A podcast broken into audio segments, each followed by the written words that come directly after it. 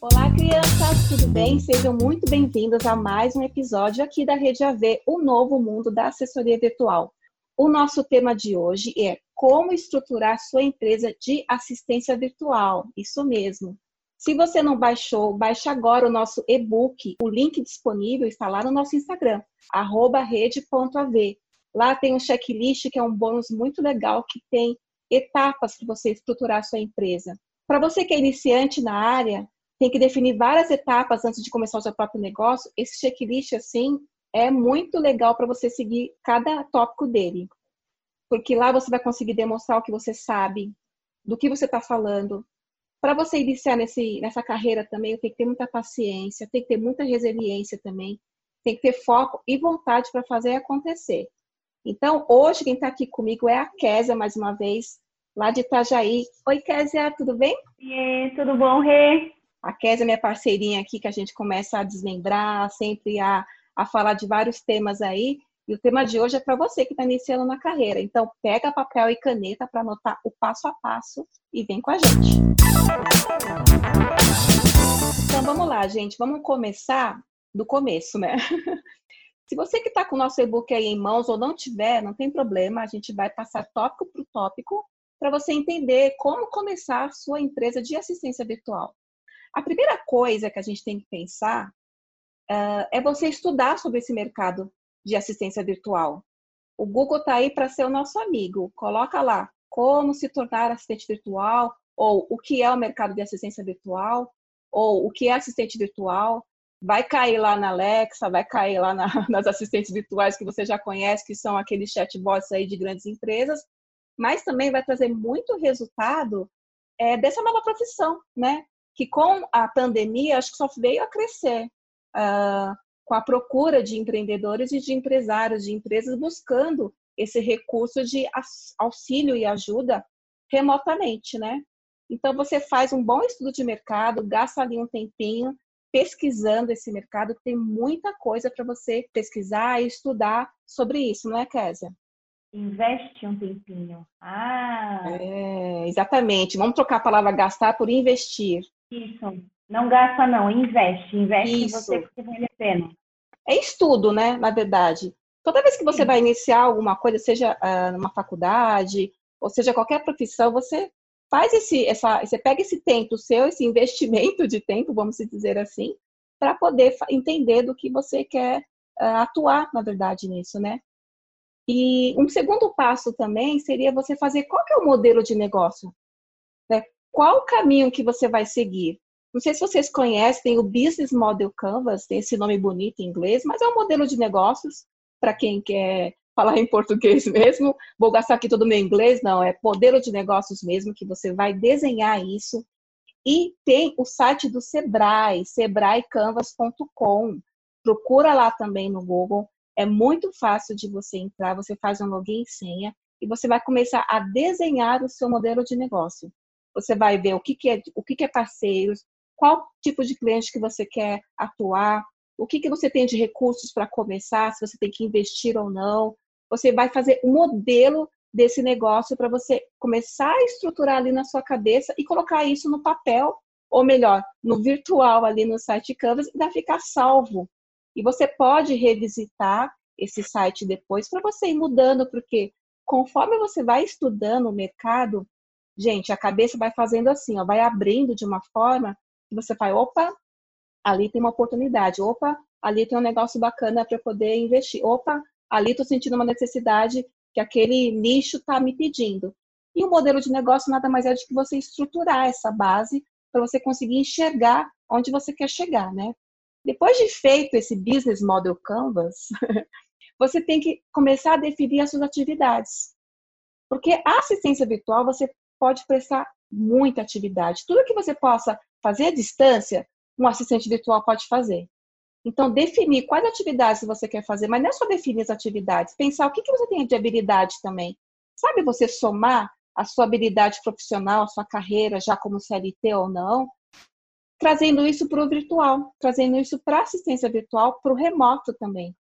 E aí você começa a definir que atividades eu posso executar, à distância, de repente um atendimento ao cliente à distância, que hoje tem várias formas de você atender à distância. Eu posso, de repente, ajudar um médico a, a, a fazer a agenda dele à distância? Pode, pode usar vários calendários virtuais que a gente tem disponível aí na internet. Eu posso, de repente, ajudar aquele cliente com as mídias sociais dele? Claro, mídias sociais é tudo online, você pode ajudá-lo a construir os conteúdos, você pode ajudar ele a, de repente, fazer as artes das mídias sociais dele, tudo que você pode fazer à distância, você pode colocar ali. Não, eu tenho habilidade, eu tenho conhecimento, ou se você gosta de uma área, não, eu vou buscar conhecimento, fazer algum curso para poder focar nisso também. E aí você definir quais atividades você pode oferecer para esses clientes, né? E uma outra parte importante também é você definir os valores da sua atividade. É a precificação. Isso também é bem delicado. Muitas vezes você fica com dúvida: quanto que eu vou cobrar? Como que eu vou fazer? Né? A gente também tem um caminho para seguir, né? Você tem que fazer todo um estudo de quanto que é a sua hora. Eu vou cobrar por pacotes, eu vou cobrar por horas, eu vou cobrar por é, serviços pontuais. Isso é muito importante para você pensar também como que você vai precificar o seu, uh, o seu trabalho, né, as suas atividades. E aí, pessoal, por último, nesse pacotinho aí de início, uh, de definição da sua empresa, é você definir um nome da sua empresa. Mas assim, não estressa com a questão de nome. Eu sei que naming é um processo devagar. Você pode iniciar com o seu próprio nome pessoal mesmo, de repente o seu primeiro nome, o seu último nome. Não se prenda a isso, a ter aquela definição exata de nome. O nome vem com o tempo, você tem que transmitir, eu acho que transparência, profissionalismo, que dê significado para o seu negócio. Outro dia mesmo, eu particularmente estava vendo no YouTube uns vídeos de agências de naming, que tem várias sacadas de como você chegar no nome legal. Não necessariamente o seu nome precisa ter assessoria no nome. E aí você vai desenhando, isso é com o tempo, para quem está iniciando, né? Bom, esse é o primeiro pacotinho, esse é o primeiro bloco que a gente colocou lá no checklist. Cada etapa dessa tem coisas para você desmembrar aí. E aí, um outro bloquinho seria o marketing e divulgação, que é tão importante quanto o início. E a Késia fala um é pouquinho desse bloco, né, Késia? Isso aí, Rejane. Primeira coisa é, que a gente precisa pensar é a questão da prototipagem do, do negócio, né? Então, o que, é a prototipagem? É você testar os seus serviços antes de realmente botar para rodar. Vai fazer? Pega, pega algumas pessoas que você conhece que tem empresa e testa serviços que você acha que seria interessante, tanto da sua parte quanto da parte da empresa. Por exemplo, uma agenda, é, montar relatórios, montar apresentações. Então, isso vai servindo para você entender é aquelas atividades, a definição das atividades que você colocou antes, né, que você definiu antes, se ela faz sentido para você e que se você também se sinta confortável para trabalhar isso no seu dia a dia com vários clientes simultaneamente. Dando um exemplo prático né, do meu dia a dia, por exemplo, são as mídias sociais. Eu tenho seis, sete clientes de mídias sociais hoje. Eu me sinto confortável em trabalhar com mídias sociais com mais de uma pessoa todos os meses, todos os dias. Então, é, a prototipagem é isso. Você vai testar para ver se você se adequa né, e se faz sentido para você montar o seu negócio, que é todo dia. Né? Então, depois, é, a gente vai para as definições de ações de marketing. O que você vai fazer para publicar o seu negócio, para falar do seu negócio? Quais são né, a, a, as ferramentas de marketing que você vai usar para o seu negócio. Então, você monta é, um planejamento. A definição é você planejar quais canais de comunicação você vai usar. Se você vai usar Facebook, Instagram, se você vai usar Telegram, se vai usar WhatsApp, né? Quais ferramentas você vai usar para fazer o seu marketing diariamente? Não, é incrível essa parte mesmo de definição de ações de marketing, porque você tem que expor o seu trabalho, né? Em algum lugar, uma vitrine, seja qual mídia social você usar. E não, não necessariamente você precisa estar em todas elas. Tem que ver onde o seu público está. Por isso que lá na primeira etapa, primeiro bloco, quando você estudar o mercado e você é, montar o seu modelo de negócio, aí você vai definir onde você quer estar, para poder divulgar uh, o seu trabalho, né? Então, Regiane, depois da, da definição das ações de marketing, a gente tem a, a, a etapa de elaboração de apresentação e cartão de visitas. É, você pode fazer tanto físico e virtual, ou só físico ou só virtual. Aí você vai escolher a forma que você mais se sente confortável. Eu tenho os dois. É, agora, em momento, em período ainda de, de pandemia, é, a gente quase não usa material físico, é mais digital. Mas, né, é, em, em épocas comuns ou normais, não sei até onde o nosso normal ainda continua normal, né? É, agora tá falando novo normal, né? O novo normal é diferente, é, né? Que, que o, agora vamos ver como é que vai ser esse novo normal. Mas, tendo contato é, físico com as pessoas, voltando ao convívio social, a gente sempre é bom ter um cartãozinho é, físico mesmo, né, para distribuir. E a elaboração de apresentação é aquela sua carta de apresentação onde você menciona as suas atividades, o seu histórico, que, que serviços você vai prestar.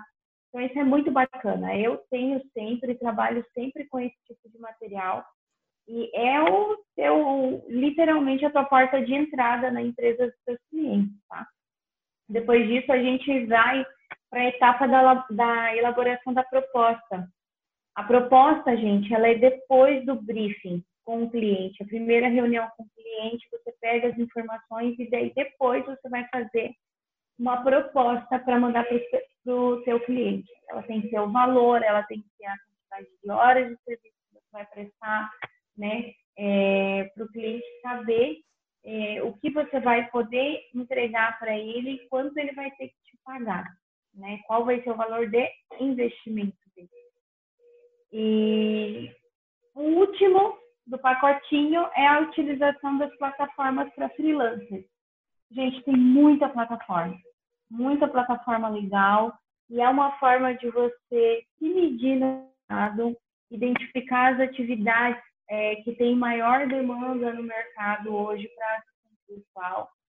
É, o, o trabalho de freelancer, a gente sabe que está crescendo demais e essas plataformas são um, medidor aí para a gente, é, não só para poder concorrer ali, né? Porque é quase que um, como que a gente fala? Um leilão, né? É, tem muita De... procura, né? É. Então, tem que tomar cuidado com a quantidade de plataformas que você se cadastra. Não fique só nas plataformas, mas não deixe de se cadastrar em pelo menos uma para você entender como funciona. Acho que é super importante isso. Aí depois, a Jane, o que, que vem?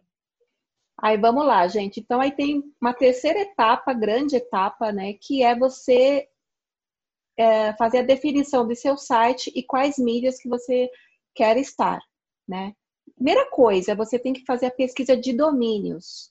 Por exemplo, se você vai fazer um site, se você vai ter uma, uma rede social, você tem que fazer aquela pesquisa antes. Lá naquele primeiro bloco que eu falei que você tem que fazer a definição do nome da sua empresa, é aqui que você vai começar a usar também. Uh, muitas vezes você pensa no nome bacana, no nome muito óbvio, e aí quando você vai consultar, já estão usando o mesmo nome. E aí você tem que voltar, estudar um outro nome, enfim. É importante sim fazer essa pesquisa e ir testando, né? Tem sites que você vai testando se o domínio está disponível ou não.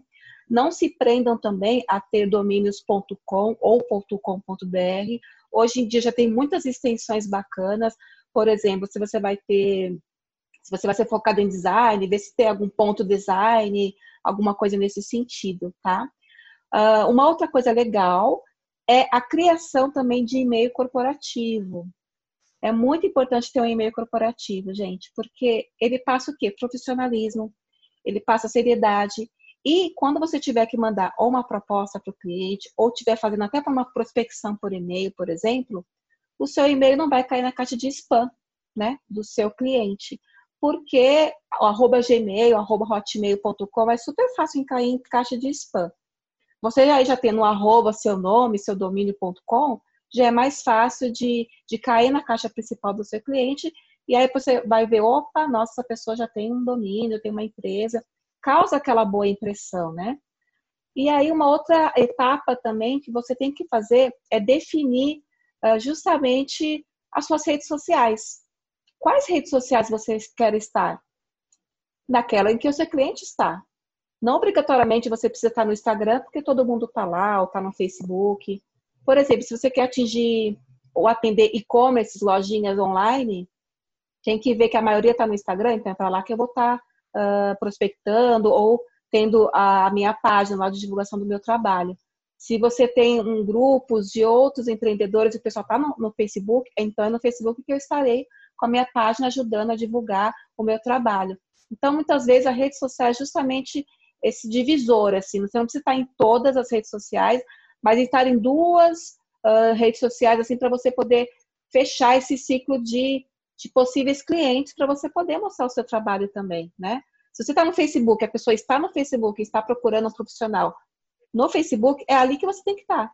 E ali você já divulga, olha, eu faço esse trabalho, segue aqui a minha página, né? Você vai ter lá todo o material disponível para você consultar, enfim. Mas além disso, das redes sociais, o que é legal também? Você fazer uma elaboração do seu site. Como não, né? Pensar assim, pô, site? Não, sim, site, porque vai estar tudo lá. Vai estar lá, seunome.com.br, vai estar tudo lá disponível para os clientes. Você pode colocar só o seu site no seu cartão de visita virtual ou, ou, ou físico. E aí no seu site você pode criar uma landing page lá para você fazer captação de leads também, de divulgar, que a pessoa coloca o e-mail dela, de você mandar por ali mesmo é, um orçamento se a pessoa pedir algum trabalho pontual. Eu acho que site ele ainda é mais legal e profissional do que só realmente uma rede social, né? E aí, tudo falando de internet, de redes sociais, tem o famoso e complexo calendário de conteúdo. Gente, o calendário de conteúdo, eu acho que é um estudo assim que você tem que parar para investir tempo nisso, porque você tem que saber qual que é a, a, sua constância de postagens. Se você acha importante postar uma vez por semana, três vezes por semana, fazer stories todo dia se você estiver no Instagram, você vê que o Facebook também tem stories, o LinkedIn agora também tem stories, né? Aliás, acho que todas as redes sociais têm stories agora, né? O LinkedIn tem também stories que você consegue, consegue colocar alguma coisinha lá diária. E aí você começa a ver qual que é a periodicidade, em que momento que você vai estar. Aí você vai perguntar, ah, mas qual que é o melhor horário para postar? O melhor horário para postar, gente, é o horário que você está disponível para responder os comentários. Não adianta você fazer uma programação, postar 8 horas da manhã porque a galera está lá e a galera começa a te acionar e você não está disponível para responder. Então, olha aí uma dica, você tem que estar disponível no horário ali para poder responder, enfim, e criar aquele, aquecer os seus leads para é, realmente virar seus futuros clientes, né, Kézia? É isso mesmo. Até puxando um gancho aí, a questão do, dos canais de comunicação, conteúdos e, e as redes sociais. É, eu, por exemplo, eu tenho Instagram, tenho Facebook, mas eles não são assim uma coisa extremamente ativa. Agora, menina, meu WhatsApp, vou te contar, viu? É, eu acabo focando, dou mais atenção para o meu WhatsApp, justamente porque essa questão, o meu cliente está lá. Então, uhum. o, o, meu maior é, conteúdo é, é a atenção ali dentro da rede social WhatsApp. É, eu uso os status, eu uso grupos do WhatsApp e é o que mais me dá retorno hoje. Olha, tá vendo que bacana? Muitas vezes você quer lá quebrando cabeça, fazendo arte, fazendo conteúdo para Instagram, sendo que o WhatsApp poderia ser muito mais efetivo, né? Com grupos, uhum. usando. Gente, não subestimem o status do WhatsApp, né, Kézia? Não. O status Entendi. do WhatsApp fecha negócio. É bem bacana. Então, Regiane, o último bloquinho desse e-book que tá show de bola, do nosso checklist que a gente está fazendo hoje, é especial do checklist do e-book da Rede AV Brasil. Muito tá legal. A gente está muito orgulhosa desse e-book. Então vamos para a tá última parte gente. do checklist. Vai ficar muito legal e está muito bacana assim para você se organizar. É, essa última parte, é, ela tem que ser feita com calma, estrategicamente também. Por quê? É a operacionalização e a organização do seu, do seu trabalho de assistência de assistência virtual, gente. Então, a primeira parte ali é definir onde e como organizar os seus documentos online. Digo por experiência própria. Eu estou passando por um processo de migração de, atividade, de, de documentos e das minhas atividades, por quê? Porque eu consegui mais clientes e a forma que eu estava trabalhando estava ficando mais trabalhosa e eu precisei arranjar uma forma de como é, deixar isso mais suave no meu dia a dia. Por quê? Porque quando a gente quer ser assistente virtual, a gente quer fazer é, o nosso trabalho, mas sem estresse. O nosso trabalho não tem que ser um estresse. Então, a definição de onde, como organizar os seus documentos, gente, é crucial. Então, eu trabalhava, é, eu trabalhava é, tudo com, eu trabalhava com Trello, eu trabalhava com as pastas no meu é, é, Drive, é, que eu trabalho com G Suite, né? E, e daí busca pasta ali, pega um arquivo aqui, programa planejamento ali, e, e daí estava ficando bem complicado. Então, eu tive que começar a fazer um processo de migração. Gente, migrar depois de ter muito cliente é muito trabalhoso. Então, fica a dica super importante de como é importante. Ficou importante como é importante, mas você é para reforçar a importância, gente. Essa é uma etapa importante. mas definir onde, como organizar os seus documentos digitais é muito importante. Pronto, tive que falar muito importante de novo, mas é muito importante. E, e depois, gente, a gente vai para as pesquisas do KINAI. E é para quê? Para abrir a sua empresa, né? Para colocar a sua a gestão por um completo, assim, você ter é, a parte formal, né, da empresa é, organizada. Então, preste atenção nos finais. Se você não quer abrir uma empresa NE, cuide muito dos finais que estão direcionados para MEI, tá? Tem as opções que você pode escolher ali que se adequam mais com as suas atividades. E, e você pode fazer isso porque não planejando, né? Então, planeje os finais também. Isso é importante, isso faz diferença. E por último, não menos importante, e aliás, uma das coisas mais importantes, né, é a formalização da empresa, né, que é a abertura da MEI. Tcharam! Né, checklist concluído com sucesso. Muito, muito e, bom. E, Regiane, é, e só reforçando. Hã? Você já tem a sua MEI? Ainda não, mas estou a caminho. De ter essa, eu estou na, na, nesse último bloquinho aí, gente. Estou nessa última etapa já para me, me formalizar, né? Abrir o MEI, emitir nota fiscal, enfim. Uh, mas só reforçando aquela ponte do, da, da parte de organização de documentos, é, além de ser muito importante, mais uma vez a gente reforçando aqui, você escolher em qual plataforma, imagine que você está colocando isso na nuvem. Né? Quando a gente fala de organização, não é você abrir uma pastinha no seu computador e colocar tudo lá. E se o computador não, dá problema, né? A gente sabe que 90% de pessoas utilizam o sistema operacional Windows e ele é falha, assim como toda máquina falha. E se você perde seus documentos, onde você vai buscar depois disso, né? Tanto documentos pessoais quanto dos clientes. Então, assim, acostume-se a usar nuvens é, disponíveis gratuitas e, de preferência, utilizar plataformas que você consiga se organizar. Gente, organização é a palavra-chave do seu negócio para você ter sucesso. Fechado, Kézia? Fechado. Combinado, lacrado. É isso aí, assinamos embaixo.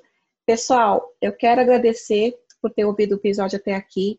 Uh, agradecer muito a contribuição da Kézia, que está sempre aqui como minha parceirinha aqui na, nas nossas gravações, no nosso podcast. Ele sempre pensa em levar muito conteúdo para você que está iniciando. A gente vai reforçar mais uma vez aqui, se a gente uh, falou tudo isso aqui do nosso checklist, está lá no nosso e-book, não perca essa oportunidade. Entra lá no nosso Instagram, rede.av, tem um link lá na nossa bio, você vai entrar, vai colocar seu e-mail, seu nome, vai baixar, gente, ele é gratuito.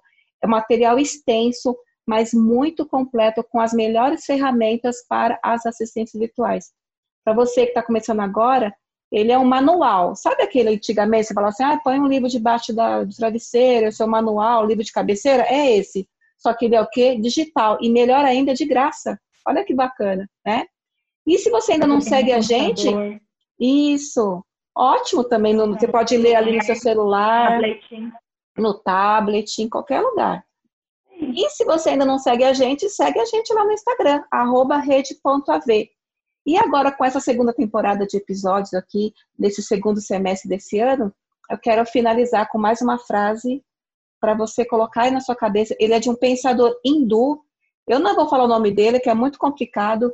É o Swami Vivekananda. É um pensador é, hindu, gente.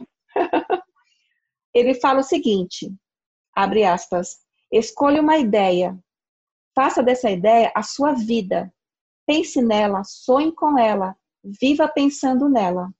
Deixe cérebro, músculos, nervos, todas as partes do seu corpo serem preenchidas com essa ideia. Esse é o caminho para o sucesso. Fecha aspas.